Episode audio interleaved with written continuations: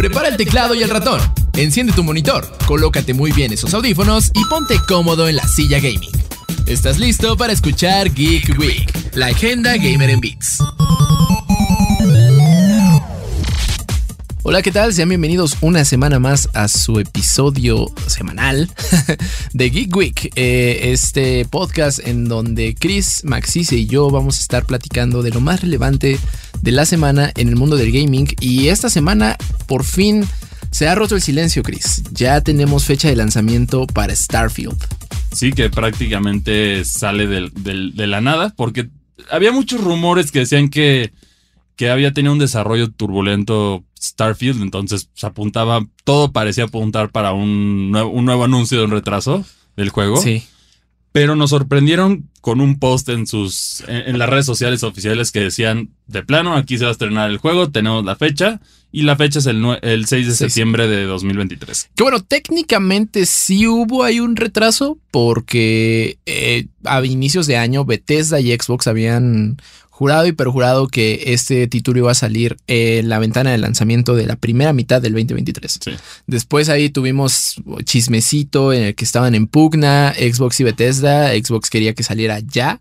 Bethesda pedía un poco más de tiempo para terminar de pulir detalles y al parecer pues ganó Bethesda. Y por un lado, qué bien. O sea, qué bien porque sabemos que los juegos que salen ahí un poquito tropezados, se pueden recuperar, pero pues es un camino largo. Entonces, ah. mejor que salga bien desde un principio. Sí, justo aquí lo hemos visto. Un ejemplo claro, sin movernos de Microsoft, tenemos el caso de Halo Infinite, que hasta el fin, después de cuántos años, parece ser que la temporada 3 de, de Halo Infinite pinta bien. como que volvió a levantar el interés de la gente, porque agregaron pues ya, hay cosas que la gente esperaba. Tienes el modo Forge. Ya va a regresar finalmente el, modo de zombies, clásico de Halo. Claro. van a regresar otras cosas. Y aquí Starfield es bueno que lo retrasen porque en este sentido a veces es bueno retrasar los juegos para poderlos optimizar mejor. Hemos visto, hay, hay ciertos juegos que están obligados a salir en sus fechas. Un ejemplo de esto es, por ejemplo, Pokémon, que tienes fecha porque no solamente son los juegos, tienes la mercancía, el nuevo anime que ya va a salir este año, entonces tiene que salir el juego y pues, las consecuencias ahí están. Sale un juego que no es optimizado. Que por cierto, Scarlet y Violet le encontraron un nuevo bug recientemente. Sí, sí, hijo. Eh, y este es el más peligroso de todos. Para, bueno, para aquellos que juegan Pokémon Scarlet y Violet, no conecten su juego con Pokémon Go todavía. le pueden jugar si quieren, pero. Puede salir mal se te puede corromper tu partida. Yo, de hecho, tuve la suerte que no me pasó, porque sí me había enojado bastante, porque ya tenía bastantes horas, equipos armados, todo. Pero sí lo conecté, pero ahora ya evito volverlo a conectar, porque hubo gente que incluso después de, conectarlo un par de veces fue cuando le pasó el bug. Entonces, mejor esperar a que Nintendo aclare las cosas para, para hacerlo. Y no, pues, por una mariposa con un diferente patrón, que es el Pokémon que justo es lo único que cambia dentro del juego quizá puedes esperar un poquito más. No vale la pena. Eh, pero bueno, regresando un poquito a Starfield.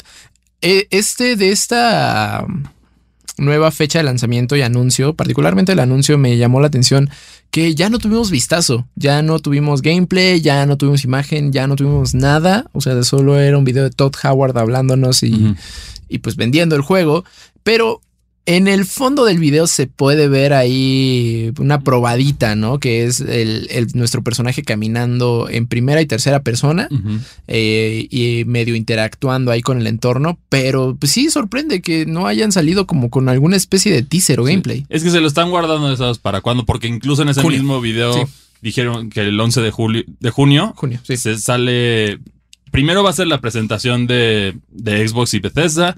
Ya, ya conocemos este formato, ya lo vimos. Va a ser seguramente un Developers Direct o algo parecido, quizá le pongan otro nombre. Pero después de esto. Transmisión en vivo. Viene, si viene la transmisión en vivo, específicamente centrada en, en Starfield, que este modelo lo vimos que primero. El que puso la tendencia aquí, la realidad es que fue Nintendo. 100%. Porque Nintendo crea los Nintendo Directs y luego ya para ciertos juegos voy a hacer una presentación, un direct, pero solo de ese juego. Y ya parece que ya se, está adaptando el plan. Es eficiente, no tienes que pagar mucho dinero para estar en E3 o en otras exposiciones para tener esos anuncios. Es una producción mucho más barata, aunque sea hecha con la mejor calidad. Sí, sí, sí. Mucho más barata de lo que te costaría. Y sobre todo no tienes que competir contra nadie. Si no compites con nadie, informas a los. Llegas directo a tu público, ¿no? Que ya hemos visto en estos últimos años cada vez diferentes transmisiones en vivo se están adaptando. Lo vimos también un ejemplo claro fue el caso del director técnico de, la selección española, que en lugar de usar los medios usaba Twitch para, Sí, para, para, salir, para salir y comentar sobre los partidos, porque así poder recibir preguntas de la gente y contestarlas de manera directa sin el riesgo de que los medios le cambiaran la información o lo que, que puede pasar en estas polémicas, ¿no? Entonces es, es padre que esté ahí porque es para todos. Lo único malo es que lo, para nosotros que trabajamos en esta industria, lo único difícil es que pues, la velocidad con la que no, no te lo mandan antes. Muy No. rara vez te mandan antes la información. Todos nos enteramos al mismo tiempo. Entonces ahí sí es de sacar el resumen para... Es, es una carrera. Es como nos pasó también, por ejemplo, ahí de anécdota con Metroid Prime Remastered, que Uy, fuimos el segundo en tener una reseña del juego. Ya en, en buena calidad, una videoreseña muy bonita, pero vayan sí, a verla, por cierto. pero sí fue. Nos tuvimos que desvelar y ahí. eh, es por eso que luego, como a los medios, sí, no necesariamente. Nos, nos gustan los anuncios porque son emocionantes, pero a la hora de tener que comunicárselo a tu base. Sí, estos Shadow donde- Drops ahí- mueven por sí. completo todo. Sí, y luego también en especial con la nueva, la nueva moda que puso. Que puso este. Hi-Fi Rush y, y bueno, Metroid, y Metroid Prime Remastered. Esas bombas que llegan de la nada y es. Ah, ya lo puedes jugar. casual. Pero bueno. Entonces aquí ya tenemos fecha de lanzamiento de Starfield en conclusión. Va a haber también presentación.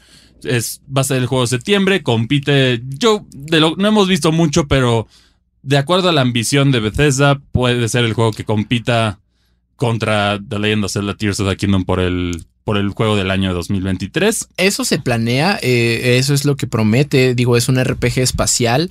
Sabemos que Bethesda pues, tiene muy buen pedigrí con este género. eh, tiene muy buen pedigrí en cuanto a historia y carisma. Es un mundo. Sus universos pueden ser muy carismáticos. El problema que yo tengo con Bethesda siempre ha sido en cuestión de calidad, ¿no? Ahí Los bugs luego dejan mucho que desear. el mucho- famoso It Just Works de sí. Todd Howard. A mí no me encanta. Sí, es una filosofía polémica en ese sentido, porque al final un juego pulido te va a dar una mejor experiencia. ¿En qué sentido? Tenemos varios ejemplos recientes. Nintendo siempre ha sido uno de esos de "Mm, lo voy a demorar lo que tenga que demorarlo para que salga lo más pulido posible. Lo vimos con The Legend of Zelda Breath of the Wild y ahí está el resultado. Hogwarts Legacy, ¿cuántas veces sufrió de retraso? Y aún así salió un juego de muy alta calidad. Que por cierto, las versiones de la generación pasada, PlayStation 4 se atrasó. Sí, no, PlayStation 4 y Xbox, Xbox One. One, Esas dos están retrasadas un par de meses más. La de Nintendo Switch no ha tenido ningún cambio de fecha, pero es la que va a llegar hasta agosto. Entonces, ahí tenemos. mucho morbo ver esa versión. No, las tres versiones por, por el tamaño del juego, Sí. ¿no? Que eso, es- eso será un debate para otra ocasión, que es si en verdad ya tienen que abandonar las consolas de la generación pasada. Sí, yo creo que es su último año. yo creo que también ya tienen que abandonarlas. Pero en este caso, un juego retrasado, mientras no sea algo exageradamente largo como lo vimos con Duke Nukem Forever, o con también lo, lo estamos viendo recientemente con Beyond Good and Evil, que ya, ya lleva 15 años en desarrollo ese juego. O Prince of Persia, el, el remake de. Prince of Persia también. Sí, está es diferente, muchísimo. es diferente pedir más tiempo a de plano no tener idea y empezar de cero y empezar de cero.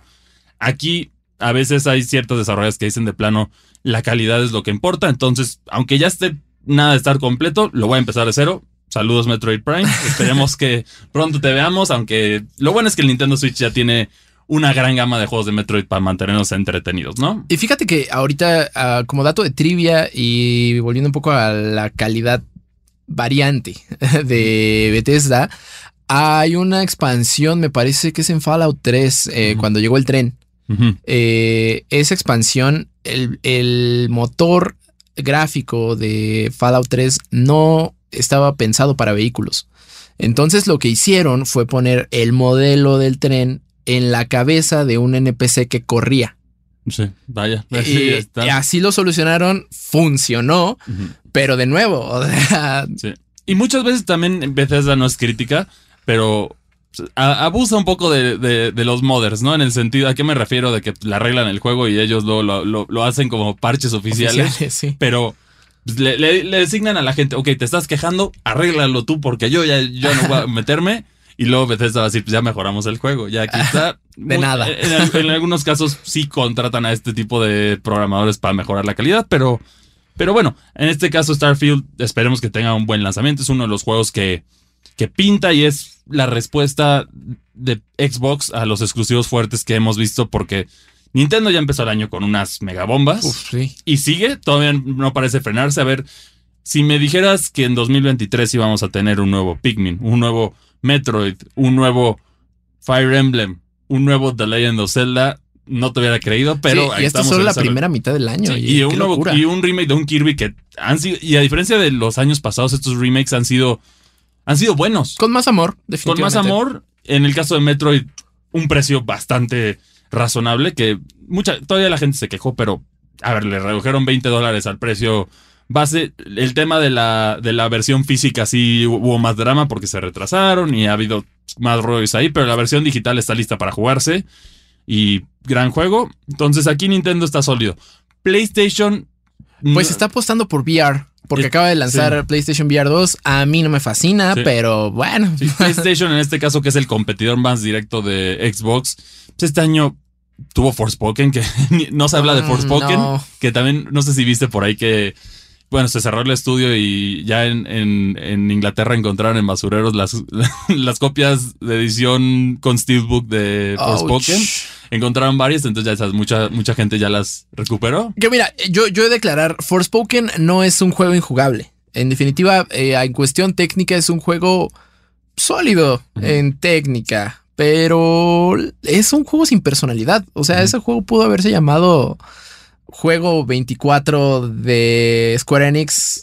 Y ya. Sí, exacto. No, no y tiene por otra parte tenemos también lo único que no es de VR, que sí se está enfocando mucho en VR, que yo siento que no es el futuro del gaming. no. Reggie Fields, Reggie Fields a mí está de acuerdo con nosotros, no es el futuro del gaming. Todavía estamos muy lejos de poder hacer esa inmersión que es lo que busca. Y por otra parte, lo único que tiene PlayStation hasta el momento es el DLC de, de Horizon, Horizon. Forbidden West, Sí, eh, que incluso realidad- parece ser que se va a opacar entre sí con lo de VR que están sacando. que justo tiene, justo tiene integración con VR. Este, este DLC, este, digo, no, no me encanta, pero bueno, es, es la tecnología a la que le está apostando Sony porque es la que acaba de lanzar. Sí, Eh, Tienes que vender esos VR. Sí. Ya seguramente esperemos que no le pase lo mismo que el PlayStation Move y que otras. Ay, PlayStation Move, no Sí, me acordaba de esa que, otras de esas, podemos decir gimmicks que han tratado, que han salido en la industria de los videojuegos, que pues, salen y al final sacan poquitos juegos, después ya no sirve para nada y se queda ahí también como, como en Xbox también pasó lo mismo, el Kinect. Y al final aquí Xbox eh, tiene la oportunidad con Starfield de, de dar un golpe de autoridad, decir, aquí está el exclusivo para los Xbox, Xboxers que tanto querían, el exclusivo AAA, que pues no, la realidad es que no ha habido, en- o sea, fuera de Hi-Fi Rush. Hi-Fi Rush, porque los demás, Halo Infinite salió en consolas anteriores. Gears of War, quién sabe qué está pasando. Ahí cada vez sale como que un chisme de que va a salir un nuevo juego de Gears of War. Se siguen apagando. Ahí está- vemos que The Coalition no la está pasando bien, igual que 343. Tenemos también, por otra parte, pues Forza que salió, pero ya salió su contenido. Ya no hay nada nuevo ahorita en Forza. Black Tail, se podría Ah, decir. Eh, Pero es. Eh, sí. Pero no es un exclusivo porque puedes jugarlo en otras consolas, más pagando. Ah, bueno, eso es cierto. Está para, está para PC, sí es cierto. Eh, exactamente. Entonces, ese es el tema aquí, que faltan estos exclusivos porque Nintendo hace su propia cosa. Eso ya lo sabemos. No compite con ellos. Nintendo es el argumento de mis exclusivos son lo que pegan y así me la llevo. El problema de Xbox y de PlayStation en este momento es que han apostado por poder, pero no hay juegos para respaldarlo. Sí, tienes una versión más bonita de un juego que puedes jugar más barato en la consola anterior. Esa es la realidad de la mayoría de los exclusivos ahorita. Y así parece ser con juegos del año. Tuvimos el caso de God of War Ragnarok, que pensábamos que iba a salir solo para PlayStation 5. No, fue así. Horizon tampoco fue así. Entonces, el único que literalmente de PlayStation fue Ratchet and Clank. eh, Returnal. Y Returnal en su momento. Entonces, aquí es el momento de ellos dos, si quieren competir de verdad, de hacer su cosa. Porque Nintendo, ya sabemos los rumores, ya, ya están empujando, ya como que ya parece que ya volvieron a salir de la, de la alcantarilla los rumores de un- del nuevo Nintendo Switch o lo que el, Lo que sea que le va a seguir. que a ver, bajo esa lógica, los, los que siempre dicen, los filtradores, entre comillas, le van a atinar porque cada año dicen lo mismo. Claro. Algún día le van a atinar. Esa es Que, la realidad. que mira, yo sí, yo sí he de decir que este año yo creo que sí ya vamos a tener mm, señales de vida de algo nuevo. Porque bueno, ya sí es, sí es un hardware súper sólido, pero también ya es un hardware un poco viejo. Yo me atrevo a decir que yo tengo ¿Otro con año? certeza que 2024 es cuando tenemos el anuncio. Venga. No sé si el lanzamiento, pero el anuncio mínimo del, del Nintendo Switch Next o el New Nintendo Switch, como lo quieran llamar. Pues estaremos hablando de Estaremos esto. hablando de eso en un futuro. Y, y hablando de, de futuro y procesos tortuosos de desarrollo, esta semana me tocó jugar una versión previa, por fin, de Dead Island 2, esta secuela a um, un juego, me parece, del 2011. Sí, Que, que sinceramente es un juego sólido, divertido de- entre zombies. Sí, sí, sí. Pero lo que más trascendió de ese juego fue su épico trailer, ¿no? Ese- ese trailer- es- esa es la realidad. A ver, en- entre los trailers nivel God, que así les decimos, tienes el primero de Gears of War, Sí. tienes el de Dead Island. Esos son trailers que de verdad impactaron. No presentaciones, por ejemplo, ahí iríamos con, con Twilight Princess, que Shigeru salió con la espada y todo. Pero aquí, pff, trailers que nos hicieron sentir y que, wow, fueron esos dos, yo creo que son de los mejorcitos que teníamos. Totalmente. Y el tráiler del 2, de hecho, eh, fue y se fue anunciado desde el 2014 Ujú. y después ya todo el mundo lo había olvidado y creo que fue Goat Simulator quien revivió ese tren del pues ahí de- del mame Sí. para anunciar Goat Simulator 3, Que en realidad era Goat Simulator 2, Sí, que lo decían por, por, por chistositos. Ahí tenemos. pero una también- parodia al tráiler de. Dead Island 2. Sí, exactamente. Entonces, si tienes aquí, ya, ya lo jugaste. ¿Cómo sentiste el juego? A ver, las mecánicas son. ¿Se siente que se quedaron atoradas en este turbio desarrollo que tuvo? ¿O sí se modernizó lo que, lo que la gente amaba de Dead, Island 2? Fíjate Uno. que me sorprendió. La verdad es que yo iba con expectativas un poquito bajas porque, bueno, cuando escuchamos de procesos largos y lanzamientos, nos encontramos desafortunadamente la mayor parte del tiempo con, con eh, productos de una calidad dudosa. Y Sí. esta vez, fíjate que no. eh, en realidad creo que refina muy bien el sistema de combate, que, bueno, se sabe que en Dead Island lootear y tener armas melee es rey en ese juego, ¿no? Entonces, eh, están muy bien refinadas. Me, me recordó mucho a este gameplay viejito. eh. Estamos de- del Dead Island 1, pero claro, muchísimo mejor implementado. Y fíjate que me gustó más el gameplay de Dead Island 2 que el de Dying Light, que creo que sería como la comparación más directa o paralela que encuentro yo en estos momentos. Y de ubicación, ¿dónde tenemos? El primer juego, si mal no recuerdo, se llevó a cabo en islas de la Polinesia, ¿no? De la Polinesia francesa. En- este caso, por ahí oía que eran rumores que eran Los Ángeles. Es Los Ángeles. Eh, Es de Los hecho, Ángeles, eh, originalmente este, el título iba a ser eh, desarrollado en distintos puntos de California. Cambiaron de estudio y ahora están 100% en Los Ángeles. Este, se me hizo una buena decisión. Es un mapa abierto de buen tamaño, pero también está nutridito, ¿sabes? Sí. Eso, eso me gusta de los mapas abiertos, porque puedes tener muchísimo espacio, pero si no lo llenas con cosas, no, no importa mucho. Y me imagino que aquí tienes como las cosas más icónicas del condado de Los Ángeles, que sería, por ejemplo, el, el- el puerto de Santa Mónica, a lo mejor un poquito de Malibu, de la zona playera, Sí, porque sí. si no, si fuera pura ciudad ya no sería Dead Island, ya sería un juego genérico de ciudad de zombies. El juego, de hecho, arranca, eh, si no mal recuerdo, en Beverly Hills. Uh, en Entonces Beverly Hills. nos ponemos acá hollywoodenses. Está, está divertido. Este, de hecho, ya, ya hu- hubiera sido el colmo. Me mm, Deep Silver anunció que lo van a sacar una semana antes del lanzamiento que se tenía planeado. Sí, para presumir que ya habían llegado Que a Pase ya. Gold, ¿no? Ajá, Dijeron, llegamos a Pase Gold, sorpresa a todos y nos agarró en curva a todos. Me acuerdo de ese, de ese anuncio que fue placentero porque yo sí disfruté del juego. Tenía elementos muy interesantes de combate. Era, era un juego que tampoco se tomaba muy en serio, ¿no? Porque un apocalipsis de zombies en un paraíso tropical no es un lugar que tú esperas. Y básicamente pues tenías puros zombies en bikini, tenías... Sí, sí, sí. Y, era encontrar lo que fuera para golpear. O que tenía, estaban vestidos haciendo referencias a distintos personajes de la cultura popular. Eso estaba divertido. Eh, bueno, Dead Island 2 sigue en esa línea de, tomarse las cosas más con humor. De hecho, son seis personajes los que tienes eh, la posibilidad de, tomar. Este, una vez lo, lo, eliges, ya no puedes cambiarlo a media, a media historia. Este, pero pues sí, es un, es es un mood mucho más fiestero. Eh, eso me gusta, en especial porque los zombies a mí ya no se me. Bueno, es un género que ha ido a la baja. Ya, no. Eh, lo que ha subido son como las variaciones de zombies. Por ejemplo, tenemos The Last of Us que, claro.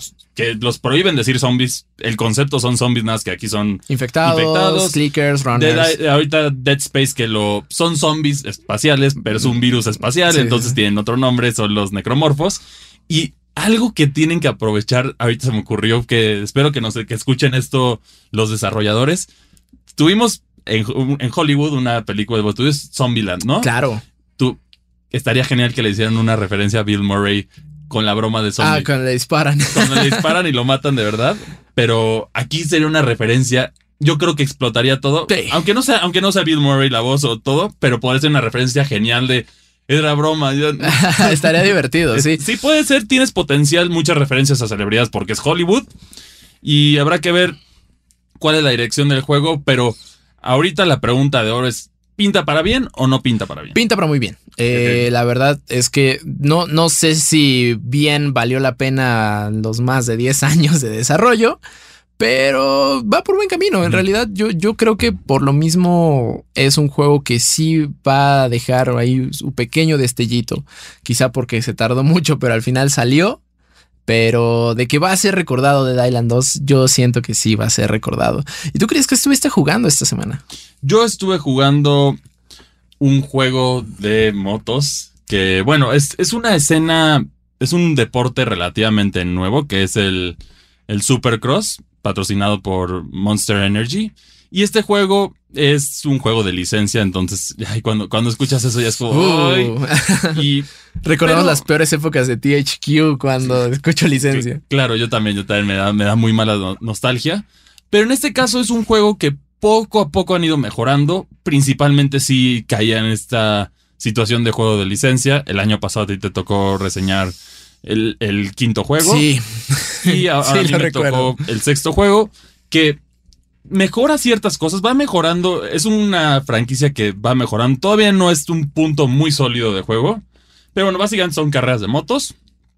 Pero aquí tienes que tomar en cuenta mucho más cosas que no es como un simple simulador que tienes que simplemente manejas y ya. Tienes que tomar en cuenta el balance del, del, del piloto, tienes que ir moviendo el peso del piloto también para manejarlo. Es un juego con una dificultad, con una curva de, aprendizaje bastante alta. Sí. Lo han tratado de hacer más amigable. Todavía no llegan a ese punto de que sea tan intuitivo. Yo, como había jugado, a mí me tocó jugar, creo que la versión 4 hace, eh, hace un par de años. Entonces ya tenía experiencia y eso me ayudó. Los tutoriales, el problema es que tienes un. Entras al juego, creas tu personaje, que es un poco perturbador el personaje todavía, pero lo bueno es que como tiene casco ya no lo tienes que ver el resto del juego. De ahí tu personaje te, llevan a un tutorial que te vas a caer y te vas a desesperar. O sea, esa es la realidad, ¿no? Porque si no tienes idea de cómo funciona el juego, te vas a volver loco, ¿no? El problema es que el juego después ya te abre todos los modos. Si tú te vas a las carreras directo, vas a, te vas a volver loco y lo vas a lo, vas a dejar el juego en, menos de dos horas, yo creo. O si eres un tryhard, igual. Pero eh, tienen una parte que se llama la academia, que te enseñan todo lo que necesitas saber del deporte. Aunque no seas especialista, vas a aprender del deporte y eso te va a ayudar, una, a apreciar el deporte más, dos, a jugar mejor y vas a ser más eficiente para las carreras. Tienes esa parte, se mejoró.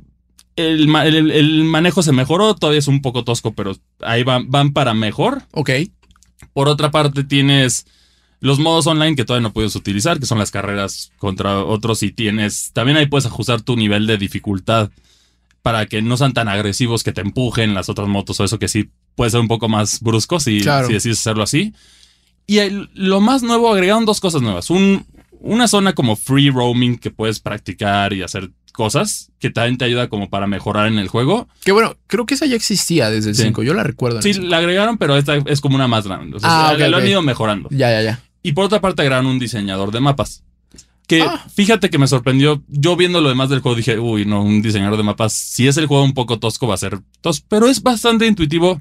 Las opciones son muy claras. El menú es sorprendentemente limpio y, y puedes crear moto- las pistas. Yo no soy tan creativo en eso, entonces seguramente van a ser espantosas mis, mis pistas. Pero cuando alguien talentoso lo agarre, vamos a tener maravillas como lo vimos con, con Forza, con otros juegos. Cuando alguien de verdad le dedica el tiempo. A ver, Sí, sí, sí. lo más loco que yo he visto eh, fue en el caso de. En el caso de, ¿cómo se dice? De, de Halo Infinite. Que las motos fueron. Les agregaron. Agregaron literal un- una pista de Mario Kart sí. en Halo Infinite. Eso sí me, me dejó en otro nivel. Y, y bueno, también este juego, eh, ¿crees que venga ya a, a- a sentar las bases de, pues creo que, que- creo que es un nicho poco atacado, ¿no? En juegos de motos solo reconocíamos MotoGP, que me parece ya no, ya no tiene lanzamientos recientes. Sí, ¿no? ¿Sería el revival de- del género o lo...? Es un juego, es, un- es que todos los simuladores de coches es- o sea, es- especializados, porque es, es diferente un juego de carreras más genérico. Sí, más Need, arcade. Need for Speed o más arcade como Forza Horizon. Esos juegos son de nicho. No a todos les encantan los coches y las motos, entonces no lo vas a Claro. tomar de la misma manera.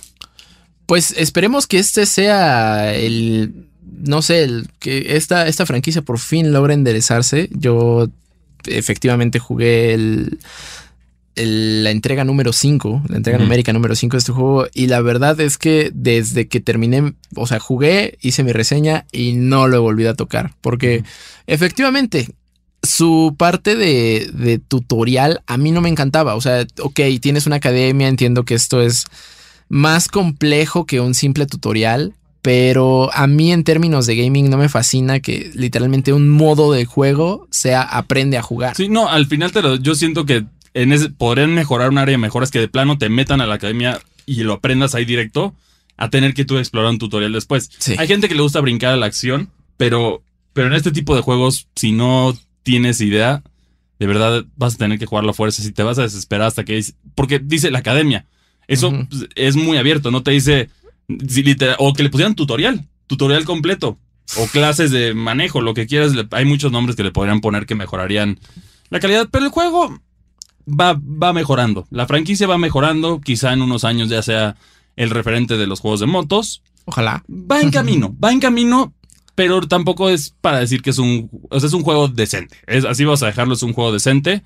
No, eh, yo creo que los que más lo van a apreciar definitivamente son los especialistas y los fanáticos de las motos. Yo lamentablemente no soy uno de ellos, entonces lo iré explorando más, pero en este caso, la, bueno, la reseña del juego, yo le di una calificación de 7, destacando estos detalles y que hay áreas de oportunidad de mejora, pero definitivamente ha habido un brinco entre, entre el 4 y el 6. Hubo un brinco bastante grande, Perfecto. aunque visualmente no. Visualmente se mantuvieron con Unreal Engine, pero que se ve, no se ve tan vivo el juego, ya sabes, en ese sentido. Sí, eh, bueno, es que Unreal Engine creo que es un, es un motor gráfico muy noble, pero si lo usas, digamos, en su versión vainilla, no, no. Tienes que No enfocarte más. Ahí tenemos Atomic Heart, que también fue hecho con Unreal Engine y Pero- se ve un... Tengo entendido que siempre los, o bueno, la mayor parte de estudios que desarrollan con Unreal Engine es con versiones modeadas, Sí.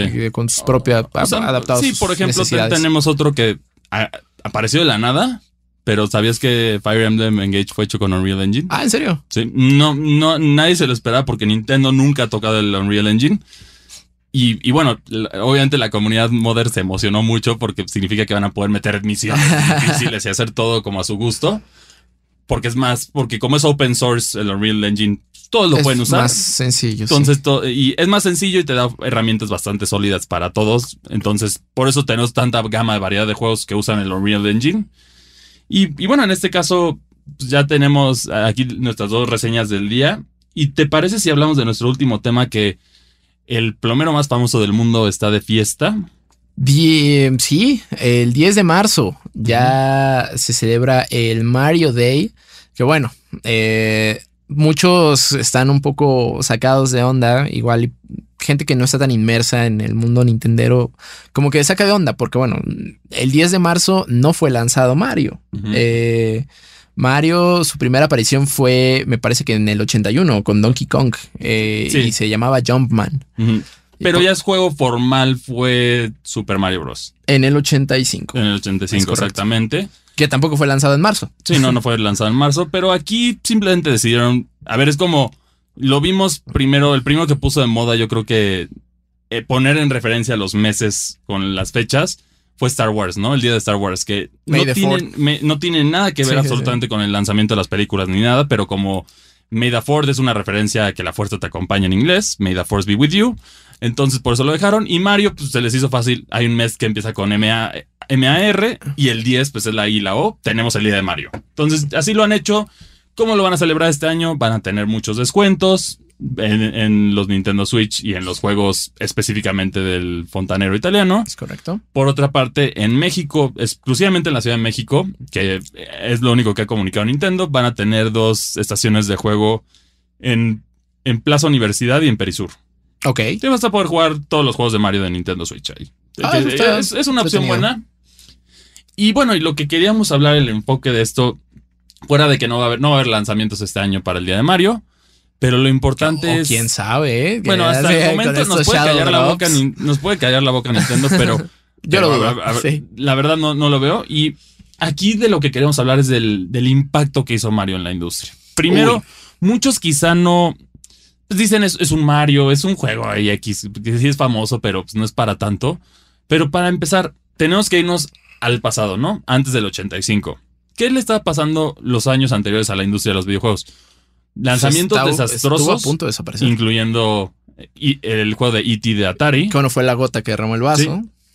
Eran juegos de mala calidad que aprovechaban licencias o hacían diferentes cosas y no tenían la creatividad necesaria o, o el gameplay sólido y la gente dejó, empezó a abandonar las consolas en Estados Unidos, que ahí fue cuando... Fue, fue, un- fue una sobrepoblación de creaciones. Eh, creaciones malas. sí, Es- sí. Eso es lo que tenemos que aclarar. porque ¿eh? también eran, eran tiempos de desarrollo muy cortos. Entonces me parece que el juego de E.T., que fue justo el último que terminó de poner el clavo a este ataúd, fue desarrollado, me parece, en dos meses. Sí, sí, fue hecho en dos meses y por eso, eso es porque tenían, nada, tenían, la presión de, de sacar el juego para coincidir Navidad. con el lanzamiento de la película. Entonces, sufrieron de esto y luego llegó pues, un hombre que revolucionó la... Ya había revolucionado el arcade con Donkey Kong y había puesto a Nintendo en el mapa, pero ahora ya tenía... Tenía la propia, consola, la propia consola Nintendo, que era el Famicom o el, Nintendo Entertainment System si, eras si no eras de Japón. Y pues este, y para este, para esta consola decidieron hacer un juego que revolucionaría toda la industria. Toda la industria. Y que a la fecha es referente. Y a la fecha es un referente incluso en, el, en varios sentidos. Como es, es un juego que pasan los años, pero la filosofía de diseño de juego la ves presente en muchísimos juegos de muchísimos géneros, aunque sean AAA, los juegos más modernos tienen esta filosofía y fue Super Mario Bros., que fue la primera entrega oficial de Mario, cuando ya era Mario. Cuando ya se llamaba Sí, Mario. cuando sí. ya se llamaba Mario. Que de hecho es muy curioso, ¿no? Eh, este, este primer nivel, el 1-1 Ujú. de Super Mario, Sí. eh, es, el, es el referente del mejor tutorial no tutorial. Exactamente, porque es un juego. En este sentido, hubo varias entrevistas con Shigeru Miyamoto, el desarrollador y creador de Mario y de otras franquicias de Nintendo, que seguro si eres gamer has oído mínimo su nombre. Entonces, aquí habla de la filosofía del diseño. Pues, Tenían limitaciones de memoria, todos los juegos de esa época lo tenían, entonces tenías que aprovechar lo que más pudieras. Me parece que pesa 5 kilobytes. Sí, exactamente. y bueno, como han, cómo han pasado los años, ¿no? Ahora, ahora lloramos cada vez que sale un juego grande a nuestros Xbox de sacrificar, de sacrificar juegos para... Mínimo 50 Sí, gigas. exactamente. y bueno, aquí el diseño del 1-1, que yo creo que cualquier otro universo, si no hubiera sido ese nivel como fue, quizá no los videojuegos hubieran muerto. Totalmente. Y ahorita voy a decir por qué. El juego está diseñado de tal manera. Tú comienzas el juego. Cuando no lo has jugado, ahorita ya sabemos cómo jugar Mario, entonces ya, ya no, este ya no tiene el impacto. Pero en su momento sí. Eh, fue el, el primer plataformero en ese sentido. Sí. Tú cuando entrabas, a lo mejor querías explorar a la izquierda, ¿no? El juego no te deja moverte a la izquierda. En el primer nivel. te dejaba moverte hacia la derecha. Entonces, tú vas caminando y ves un objeto de interés que es un bloque de signo de interrogación que te va a dar una moneda. Eso suma tus puntos. Entonces, bueno. Pero el problema es que no está en el, en el piso. Entonces, si no aprendes a brincar, no puedes obtenerlo. Y, y, el juego todavía lo forza más de ese, esa filosofía de que no, si no sabes brincar, no vas a pasar el juego. El tubo. Porque hay uno, primero hay un Goomba. Ah, sí. El Goomba sí, sí, va a ir caminando a ti. Un, si te mueves ya suficiente a la derecha, aparece un Goomba y se va a ir moviendo hacia ti. Entonces, tú vas a intentar moverte hacia él y te va a matar en ese momento. Pues te mata el Goomba. Entonces ahora sabes, ok, los enemigos, estos son enemigos y no me pueden, si los toco me muero. Uh -huh. En este caso. Entonces, el juego te va a decir, hasta que no aprendas a brincar, no vas a poder pasar esta parte. Entonces ya, aprendes a brincar. Agarras el primer bloque que te da la recompensa y dices, ok, muy bien, matas al Goomba. Ves otro bloque, brincas en este bloque, pero en lugar de darte una moneda, te da un, te da un hongo. Entonces ya dices, ah, ahora soy Super Mario. Y ya puedo brincar más alto, puedo hacer esto y el, el nivel... Romper bloques. Sí, sí, y el nivel te va introduciendo todas las mecánicas del juego ahí. Tienes los bloques, los bloques escondidos, tienes las primeras tuberías que te transportan a otro lado. La flor. La flor. La sí, es que, sí, pero eso es como ya recompensa de si eres muy talentoso en ese momento para llegar al punto donde no te hicieron daño y conseguir el próximo hongo. Sí, sí, sí. Descubres, ah, ok. Si aguanto Super Mario, los hongos son flores, que ahora la flor me da un poder para atacar de lejos, puedo ser más seguro así. Y luego el juego también te va jugando con diferentes mecánicas. Te introduce la estrella, la superestrella. Uh -huh. Y también hay dos pirámides en ese sentido que están interesantes. Primero tienes unas escaleras y una, una brecha que tienes que brincar corriendo. Ajá. No, aquí sí hay suelo. Entonces, si te equivocas, puedes te vas a sacar y puedes regresar. sí, sí. Pero poquito después, unos píxeles más adelante, ya hay una que tiene un vacío. Entonces, si no, lo, si no aprendes a hacer eso, te vas a morir y ya no vas a tener. Entonces, Super Mario Bros. en este sentido es muy efectivo explicándote todo lo que necesitas para pasar el juego en el primer nivel. ¿Por qué? Porque todas las mecánicas que aprendiste aquí están presentes en los próximos niveles, los secretos, todo. Entonces, te va a hacer un mejor gamer y te va a enganchar. No es un tutorial brutalmente difícil. O que te aviente paredes de texto. O, al, o que te aviente paredes de texto. O al contrario, que sea demasiado fácil y no te enseñe nada y de nada al nivel 1 2 no sabes nada y te Sí, van a matar. sí. Eh, Entonces, esta filosofía de juego se quedó, revolucionó la industria. Por eso dicen que Mario, Super Mario Bros. fue el salvador de la industria. Es y- correcto, sí. y sí es una realidad. Sin ese juego no hubiéramos tenido Xbox, no hubiéramos tenido PlayStation, no hubiéramos tenido. Hubiera sido otro.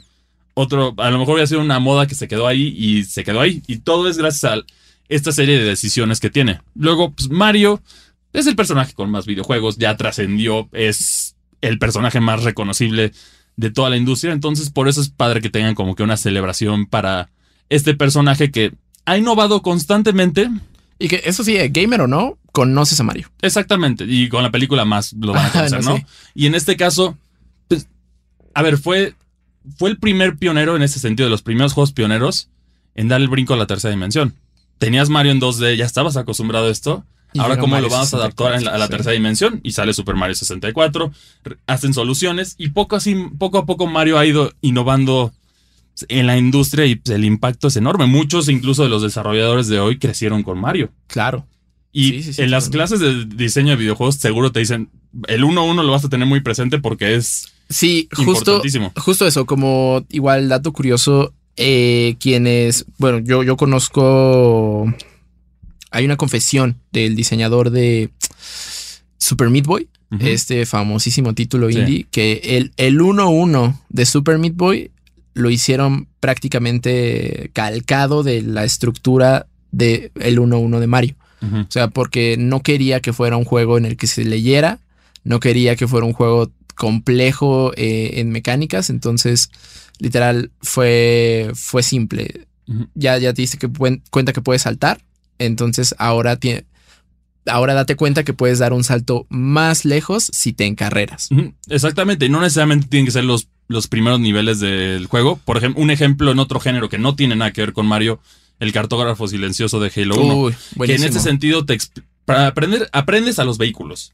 Aprendes que hay ciertos objetivos, los puedes hacer en diferente orden, te da como que más esta exploración y para ir mejorando tus habilidades te introduce a enemigos, todo esto, que es muy efectivo y esta filosofía se mantiene en Sí. todos los juegos. Y no por nada el cartógrafo silencioso también era el demo.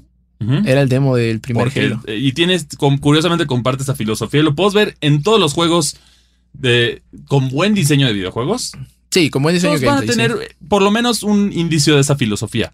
Porque al final tú quieres aprender de manera intuitiva. Si no, ¿para qué lees? O sea, no, no, no quiero, la verdad me da flojera leer puro texto para aprender qué hacer.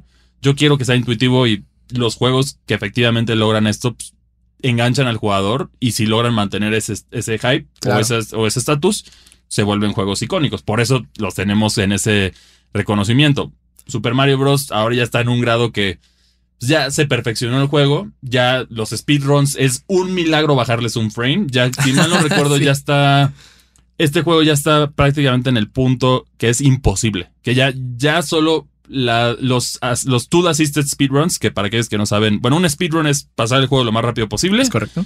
Tool Assisted es que tú en una computadora le vas, a, le vas a poner todos los mandos que va a hacer a lo largo de cada fotograma. Pero hay algunos que son, son imposibles para, para los humanos. Entonces, por eso luego es divertido ver los Tool Assisted Speedruns y cómo cada vez se acercan más, pero hay un punto que ya no se puede más. Sí, sí, sí. ya Mario Bros. ya llegó a esto, ya se dominó el juego. Ya se exprimió hasta la última gota. Y bueno, ahora, antes de cerrar, ¿cuáles son tus tres juegos favoritos de Mario? Uy, ah, voy a verme acá un poquito hipster. Ah, me gustó mucho Sunshine. Sunshine me encanta. Sí, hipster, ya me di cuenta. Este, Sunshine me fascina.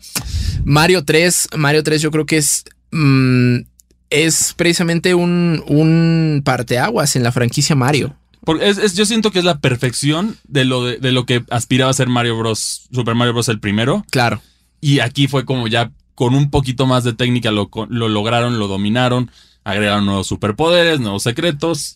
Sí, o sea, expandieron por completo el universo Mario, ¿no? Sí. Vimos nuevos, incluso nuevos power-ups, nuevos personajes. Eso estuvo increíble. Eh, entonces, sí, Mario 3. Eh, híjole, mm, el tercero creo que sí pondría Mario Odyssey. Que tengo un problemita con Mario Odyssey porque justo el mismo año que salió ese título salió a Hat in Time. Y me gustó más a Hat in Time. Pero, Uy, eso es polémico. pero- pero Mario Odyssey es una belleza. Eh, y, y de nuevo, también creo que sí vino a revolucionar eh, la, la fórmula Mario, ¿no?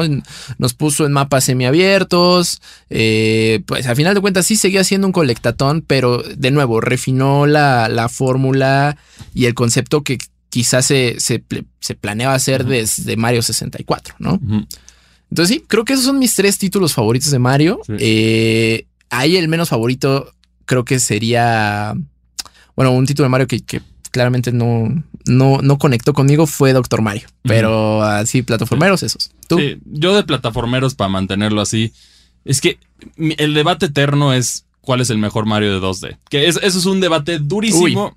Que hay dos juegos que son los, los claros y son, cada uno tiene sus razones de ser. Super Mario Bros. 3 Y Super Mario y World. Super Mario World. Sí. Ahí el debate, cada uno tiene sus mecánicas icónicas que introdujeron. Los dos son extremadamente divertidos para speedrun. Los dos juegos tienen muchos secretos, son relativamente complejos para su época. Sí. Y son, yo siento como peak Mario en 2D. Entonces, entre esos dos es muy difícil el debate. Los dos tienen argumentos, los voy a poner en un mismo lugar. Pero Para- tú cuál dirías? Yo soy más nostálgico a Super Mario Bros. 3, pero eso, eso es personalmente yo. Aquí sa- la música y todo eso, pero de los dos, los dos me divierto y los, y los, sí. los rejuego.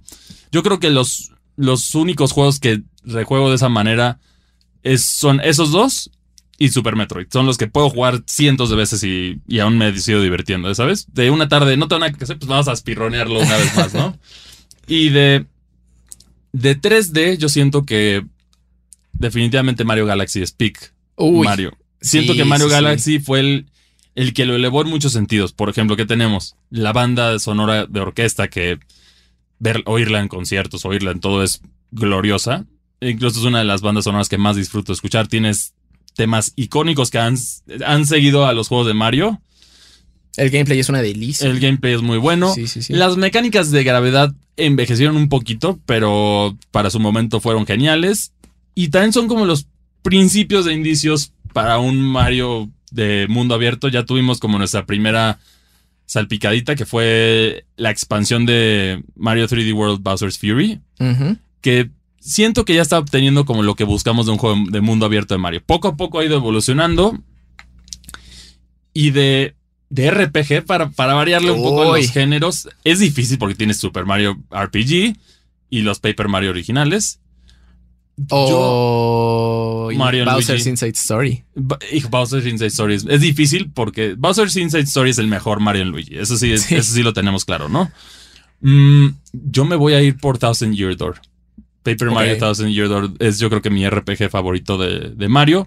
Y pues es un personaje que ha trascendido todos los géneros, deportes, juegos educativos, jue- que esos son los de peor calidad a mi parecer. Tenemos saludos a Mario's Missing. O Mo- Mario Teaches Typing. Sí, hay- que bueno, hay, hay he de decir que eh, Mario Paint Mario Paint es sólido. y, eh, ahí se compuso el soundtrack de Undertale.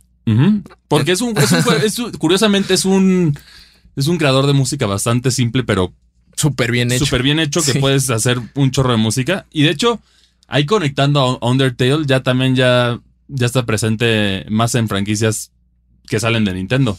Sí. No sé si oíste por ahí que es Toby Fox, ¿no? Si Es no- correcto. Toby Fox estuvo presente, fue el creador de algunas de las canciones de Pokémon Scarlet and Violet. Ah, ¿en serio?